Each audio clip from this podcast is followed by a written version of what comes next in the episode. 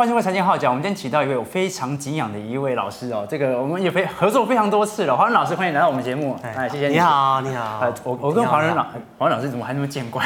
我们见面那么多次了，对不对？好，那我我跟华伦老师看到看到主持人太帅，所以有点紧张。啊，你这样讲我更紧张，对不对啊？那好像有没有领带借我打一打？不用了，没有说今天要打领带。老师这种就是属于那种书生形象啊，这个有自己的特色在啊。那像我们是这种是没有什么内容的，所以就只好打领带那个那个那个停号停号太谦虚。好了，没有了。我们我们今天呢，请黄老师啊，其实是根据目前十月底盘中零股交易新制的一个上架之后呢，做一个新的一个梳理哦。其实这一次的盘中零股交易上架之后呢，其实小资族啊，相较起来可以更容易的买到股票啊，相较起来是一个好的制度。但是这当中有没有一些问题值得我们去做关注的？我今天请华伦老师。是来啊，特别来针对这样的一个问题来做一些延伸啊。我们先请教华伦老师好了，华伦老师买过零股吗？我以前就是买零股、啊。我想说你就是大户啊，都一张一张买的。我不是一百张大户啊，我二十几岁也是小户开始，真的真的小资族开始，小资男的。其实现在是买零股。现在的零股交易制度是一天只撮合一次嘛？对，两点半。可是这样子会不会等于是你出的价格越高越容易买到？可是只有一次机会啊，所以通常会买贵哦。呃，对，他每天两点二十五的时候会有最佳五档买卖价，嗯，会看，就是说，如果你这样买买到的话，可能在两点二十二十九分的时候，嗯，啊，你看到它的卖价，哦、呃，可能已经已经秀出来嘛，嗯，你可能比它高一档就有可能成交，但有时候会比收盘价高很多了，那你也可以选择放弃。对，一般来讲说，零股的成交价会比收盘价会高一点。那感觉就买贵了，感觉买一张比较划算。哎，但是问题是买不起。对，都买不起，而且不一定。有时候你盘中买哦，到盘收盘的时候反而下跌，就是说你盘后对。你多两三档，但是不见得说比你盘中买还要贵。你盘中有时候买要下，这周盘下跌啊，对不对？对，所以其实盘中领股也不代表你一定可以买到便宜价了。但是你是比较方便，你比较方便来做一些交易啊，至少不用像上班族，以前上班族都要等一天只有一次机会。对啊，然后两点多，然后大家都挤在厕所里面挤在那边下单，对不对？哦，我们今天请黄老师哦，特别从他擅长的食品股来做一些延伸啊。其实黄老师啊，累积到现在有这么大的一笔资金哦，其实跟纯比较有关哦，反而不是说。投资的策略啊，是随时在变，怎么样？其实重点是存，是不是？对啊，其实我就把股票当成是我的公司。是。那我刚刚退伍的时候。也是小资族啊，小资男啊，一个月就一两万块啊，嗯、我也不可能买整张嘛，嗯、对不对？我也从零股开始，是。我那时候一两千块我都买零股，是，那就慢慢累积，慢慢存。那我特别钟爱，刚刚提到说，我特别钟爱食品股，因为民以食为天嘛，嗯、不管怎么不景气，不管你什么新冠肺炎，都是要吃，嗯，对，所以食品股在我的比重是非常大。那刚上页是我的股息，嗯，哦、呃，就是说从我从零八年开始统计啦，那事实上我存股大概十十五六年了，嗯、那我从零八年开始统计，那时候。不是从零开始，那时候我股息已经有呃大概十几万了。那到今年大概哎刚好十倍哎，一百八十万。股市有十几万，那当时的资产应该也有个三三三四百万有对，以五趴来算还要三四百。哎，这个这个我们要拉回来讲哦。华仁老师会建议啊，现在小资主老师说啊。一个月要挤出一万，其实都很辛苦。那你建议他所进行的投资的方式是属于这种每个月定期定额来做投入，还是说相较因为本金也不多嘛，那干脆积极一点去炒作你认为啊相较比较有题材的个股？你会建议他就安稳的一万块慢慢的投资，还是说追求这种短期上的一个报酬？辛苦，大家工作都很辛苦，嗯，每个都很辛苦。除非你中乐透或者含金汤匙出生，嗯，那一开始我们刚呃出社会，可能薪水真的不高，但是我觉得真的要辛苦一阵子，不要辛苦一辈子了。是，你说一万很难，难就给他难，至少每个月存一万块，一万多，是，然后开始慢慢累积。那保证，好，你只要不要选择太离谱的股票，是，比如说像很多金融股啊、油电燃气股啊、电食品股啊，像我喜欢环保股，其实都不错，ETF 都不错。对，你只要不要买到很离谱的一些。炒作的生技股或电子股，其实长期来讲，嗯，你只要给你自己十年、十五年的时间，嗯，假设你出社会几岁？二十五，二十五，嗯，十十五年，嗯，四十岁，四十岁，嗯，哎，就可以累积到，呃。我我的目标是一千万。哎，我们我们把这张图表秀上来哦，各位观众朋友就可以有一些借鉴哦。因为目前其实你说年报酬一趴，银行那都算多了。对啊，现在一趴，对啊，像零点一趴。对，但是你说每月投资一万块，年报酬率十二趴，哎，十二趴很多哎，这比配息的殖利率还高很多哎。哎，对，因为殖利率含它的成长，是含股价的成长，资本利。就这样说，波克夏是。巴菲特，波克夏是。他过去五十年就配息过一次，而且巴菲特很后悔，是。他把配他把巴巴波克夏配呃赚的钱配息给股东，是。就股东拿去乱花，是。不如巴菲特把钱留下来公司自己投资，嗯，所以波克夏是从来不配股，但他股价长期都是越涨越高，哎、这这很有趣的一点哦。我我一直跟很多存股老师在聊啊，就是说很多存股老师一直认为配息是非常重要的，但是重要。从美股的角度来看啊，有四成的企业从来没有发过配息，Google、Facebook、亚马逊，嗯，连波克夏，我们最喜欢的巴菲特，他竟然波克夏是没有发放过太多的配息的，对，就发过一次嘛，对对不对？所以从这样的一个角度来看，我们做一个投资，到底是关注它的配息比较稳健，还是要关注它的长期的资本利得？黄老师觉得比较重要，都要看年纪。嗯，如果像我们比较年轻。嗯，你比较年轻，对，就会比较年轻，我比较老了，对。不对？比较年轻。是。好，那个我们可以成长股比较多一点，是。因为将来我需要，可能我要环游世界，我要有什么一大笔资金，我需要运用的时候，我把股票卖掉，嗯，好，那时候价差会很高，像波克夏。是。但比如说我现在已经呃六五六七八十岁了，嗯，好对，那我我只要可以有稳定的这个生活花费，是。每个月十万二十万，所以我看我买东西不要看标价。哎，这样就够了，所以我就呃不需要呃未来可能二三十年太高的成长，我就去呃比较可能比较适合投资一些比较配息比较高的股票，就看年纪。这这个黄老师，您您说的这个相较比较有成长的公司哦，这个还是要做一些更细致的分析哦。就是这个成长的股票，您讲的是说稍微比较稳健型的这种全职股，台积电这种，还是说相较具有这种成长性的，比如说我。预设未来的五 G 产业链有哪一些中小型的个股，它未来是被低估的，所以我要做投入。呃，我预期不是预期三年五年。哦，比如说五 G 电子股，刚才我们讲电子股，其实电子股它生命周期比较短啊，是了不起三五年。是，那可是我存股是十年二十年，所以为什么钟情于食品股跟环保股？是，因为它不受景气影响，它没有。呃，没有像科技股那样子，可能典范转移，可能现在的高科技未来不是高科技。对对，所以我不会评估说短期三五年，像以前流行的面板、太阳能，嗯，好，或者四 G 啊，现在是五 G 物联网，所以基本上高科技我是不碰。那这个观念我是来自于巴菲特啦，嗯，对我是稳稳中比较比较比较长看长远的。那食品股是。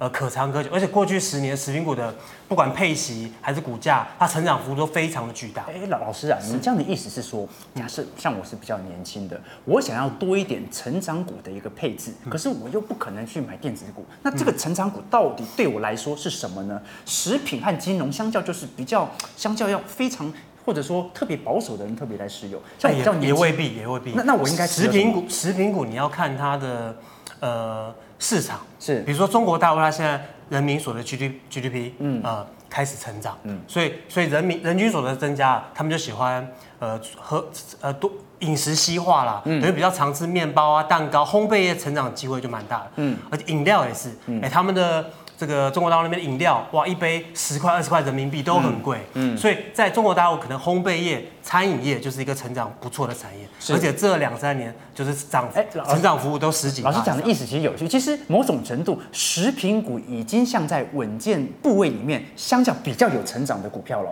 看市场嘛，就是看市场。跟看产业，但是但前提是你这个公司要是龙头公司哦，是。你不是说呃是末半末半端的，那那有风险。就是我喜欢龙头寡占的公司，嗯，那这个公司已经是在这个产业已经是第一名、第二名了，嗯，对，所以所以长期呃，所以说这个市场它可能大者恒大，它只要不要公司经营者不要做太离谱的这个这个过过错。基本上大者是很大，嗯，可是它跟金融股比较起来啊，食品股其实相较于金融股，至少我们从过去的历史表现来看的话，其实绩效是比金融股还要再好一些些的。对对对。那这样的一个角度来看的话，是不是我们对于这种部位的调配，等于是，哎，我认为食品股的成长性比较多一点点，那我相较也比较年轻，我也比较愿意去接受这一种呃，相较资本利得上的一个成长，我就多配置一点，我觉得相较不错，而且过去有绩效成长证明的食品股。对。那我金融股可能相较，哎。等我比较这个老年之后，因为它是它是特许产业，它也不会倒嘛，对，对不对？我相较在握有持有多一点，用这样的状态没有错。不过不过黄老师，您这样子来说一个大者恒大的一个局面，让我了解到一件事情，就是如果真的要大，那我不是应该去购买可口可乐吗？我要买台股要干什么呢？可以买全球型的就好了。可以，哎，可以，可以，当然可以。哦，所以食品股其实不只局限于台股。当然。哦。对，当然。像我，我买是呃。在大陆市场有呃有些呃比较成功的企业的股票，那当然你可以付委托开美股户头，当然可以买可口可乐、嗯、卡夫食品。哦，这么大的这个全球性的公司，当然是可以。嗯、OK，我了解意思了。其实我们做这种长期的一个存股投资哦，相较起来，第一个要稳啊，稳。对，对你不可以说买的股票暴起暴落，哪一天我退休五六六七十岁退休了，嗯、结果这个这个股票就突然，呃，这个像电子股一样是哦，突然暴跌或者说倒闭，嗯，对。那我们食品股是不可能的嘛，嗯，对，总是要吃啊，你只要选择龙头产业，啊、哦，不管再怎么样。哦，民以食为天嘛。我我觉得我觉得有趣的一点呢，其实刚刚华伦老师提到巴菲特，让我其实华伦老师叫华伦老师，因为跟崇拜华伦巴菲特，对，所以叫巴华伦巴菲特，所以叫华伦老师。其实是出版社帮我取的。啊，对对对。但是我觉得有趣的一点是，其实要讲真的哦，其实过去十年波克夏的绩效是输给 S M P 五百的，对吧？哎，过去十年，但过去五十年呢？啊，五十年就不一定，对，差很多哦。对，但但差很多，是不是说明了一点？其实跟今年的状况也很像哦。今年其实不管是食品还是金融还是川产哦，整体来看它的绩效是输给大盘的。那又从巴菲特过去十年输给整体的 S M P 五百，其实代表的就是这一波过去十年的牛市都是靠科技股在撑。其实你一九九五年到两千年，巴菲特也是输大盘的，输科技。那两千年以后。哇，那科技股就泡沫了。嗯，对，那时候那时候大涨的那个什么大抗股、软体股全部都崩跌，甚至股票下市。嗯，所以在一九九五年到两千的那段时间，对，巴菲特也是坚持不碰科技股。是对，那时候其实巴菲特看都看很长了。嗯，对，那那这这五年十年，那的确，尤其是今年，是对我们台积电，光台积电一档大概。就涨了一千两百点哦，是其他股票不要动，还是一档档看我们最爱的这些配息的这种纯股族群哦，金融股啊、食品股啊，甚至一些船产啊，今年哦，甚至绩效不止输给大盘哦，甚至有些绩效还是负的，对不对？对，所以今年老师说，所以是不是买点哦？所以其实从这样的一个状态来看的话。就是一个补涨空间。对啊，殖利率高啊，它有些你说下跌，那殖利率不是更高？所以其实其他获利是没有衰退的哦。其实明年配起来是会成长。其实大盘来到这样的高基期水位，这些股票都是低基期啊。对，你反而买电子股，反而是会呃某种程度有一些风险。嗯，对不对？我了解。那今年因为疫情的关系，好，那或者中美贸易。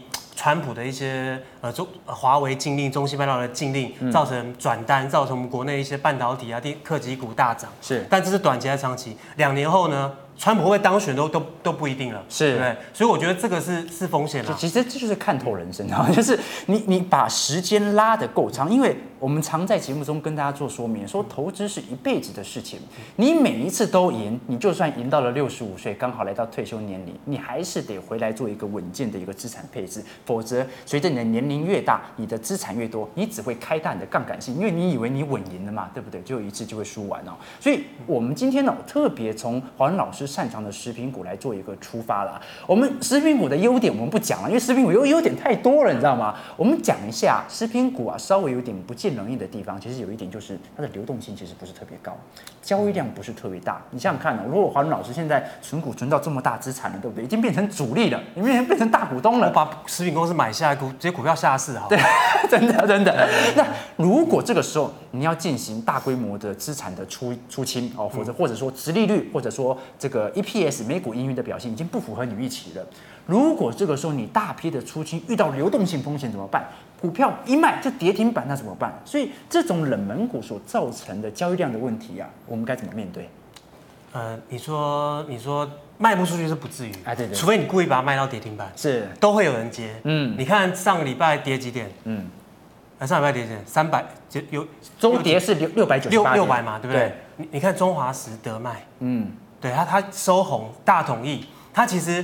有时候大跌三四百点，它是收红涨一角两角。嗯，那它的波动其实不是跟大盘有一个叫贝塔系数了，是它跟大盘波动率，波动率，它跟大盘其实不相关。嗯，对，不相关。所以说你要卖不会卖不出去，除非你故意把它卖到跌停板。是，对。那那这个问题其实其实不是问题啦，是因为呃像这些食品公司，其实我都持有很久了。嗯，那公司的大股东，我每个每年开去开股东会，是，所以公司的高阶主管。啊，甚至董事长、总经理、财务长，我都熟。因为老师是大股东，都认识。对对，所以其实我据我所知哈，他们的股票都在他们的大股东，甚至高阶主管、员工手上。哦，像我去烘焙展，是。那有一个这个行销副理，是。他持有他们公司的股票就一百张了，嗯，高价股两百多块的哦，嗯，那其他员工也是，是。对。其实外面流动少，是因为大部分的呃。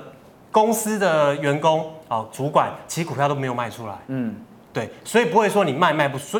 如果说你要呃转移资呃，比如说你要转移股票要换股啦，对不对？是，是不是这样？嗯、那你可以慢慢来，嗯，你不要一笔啊一百张给他卖，你真的会卖到跌停板，你就挂在那边，自然就慢慢卖。这是有趣的，就是说，我给你分好几天调节了。老师，你的意思其实说明一件事，就是其实食品股的筹码相较起来是很稳定，很稳定，是很干净的，不会说什么散户冲来冲去，不会股价波动性大。你三大法人也不敢炒啊，因为他炒上去也卖不掉啊。他把它拉抬，就自己出不了货。对，反正所以反而反而比较稳定。嗯嗯，对。其实其实从这样的一个角度，我们就可以更拿到一个这个流动性风险啊，其实相对于散户啊，其实问题不是特别的大。对，没错没错没错。但是我刚才这样子一聊啊，其实聊到还是有一个风险在哦。对。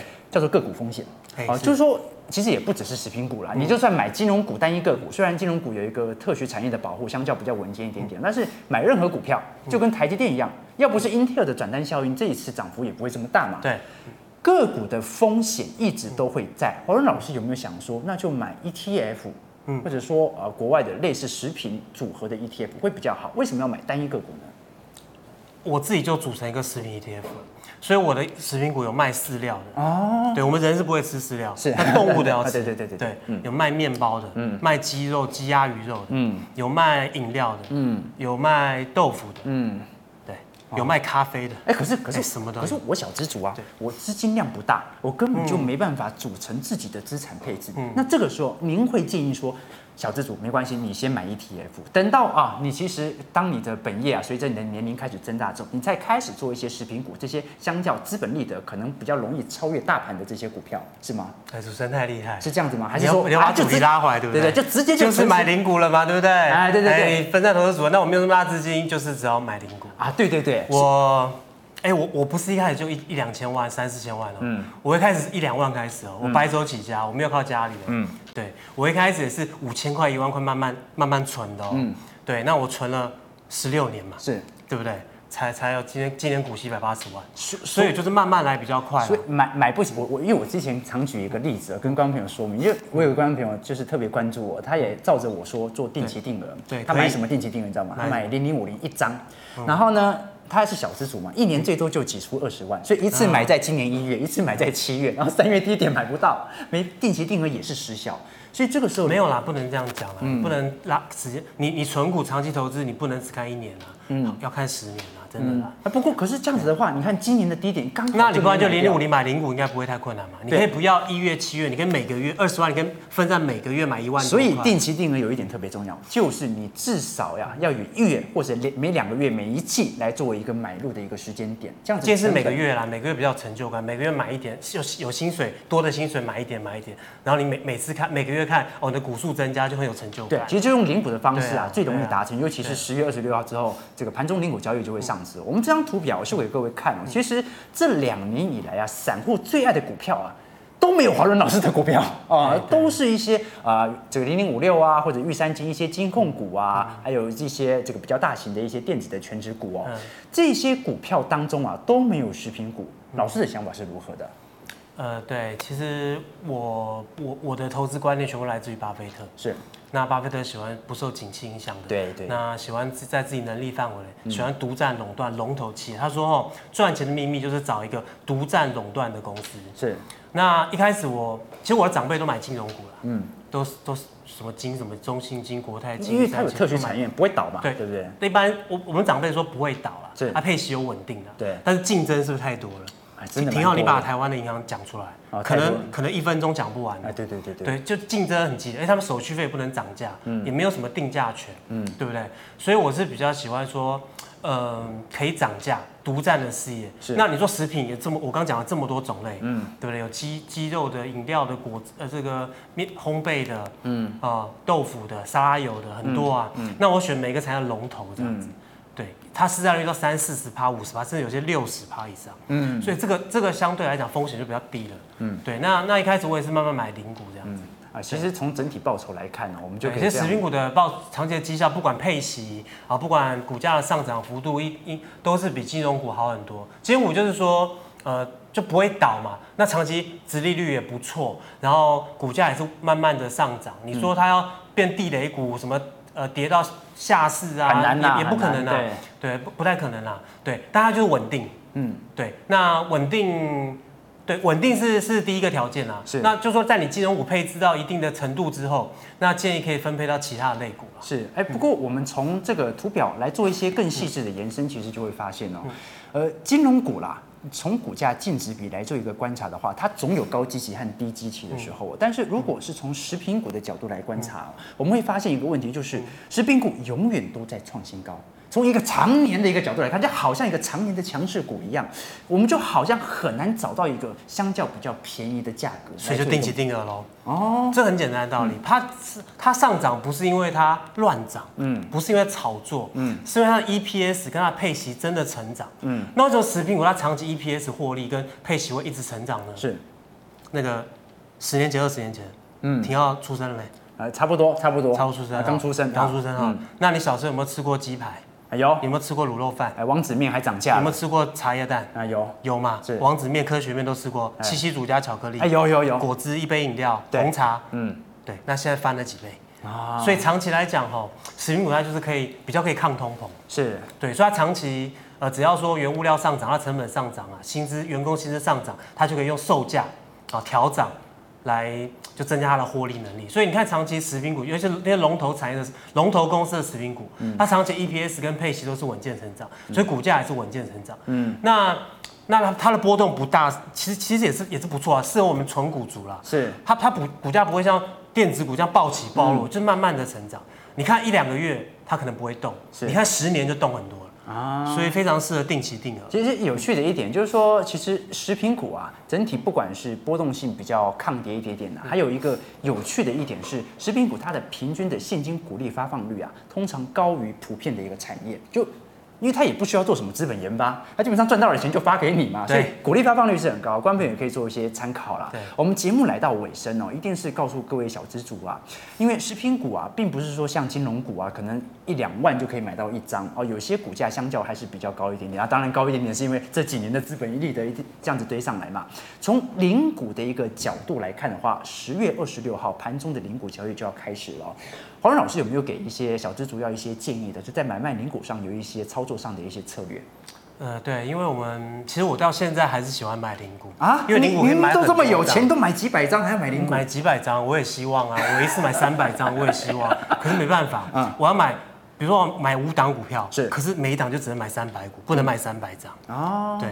而而且，就说像我也不会去判断说股价的高低了，有时候怕会再跌嘛，是，所以是保留。哎，所以你没有那种什么高基期少买一点，低基期多买一点，没有这种策略？有，是跌的时候会多买一点啊，跌的时候会多买一点。对，当大家看到股呃这个电视上都是什么什么说，脸书上说大家，哎那个叫什么，我我 OK 你先买，啊对对对，看到大家差你你 KO 我再卖，对不对？对，就 就是其实那种恐慌的气氛其实。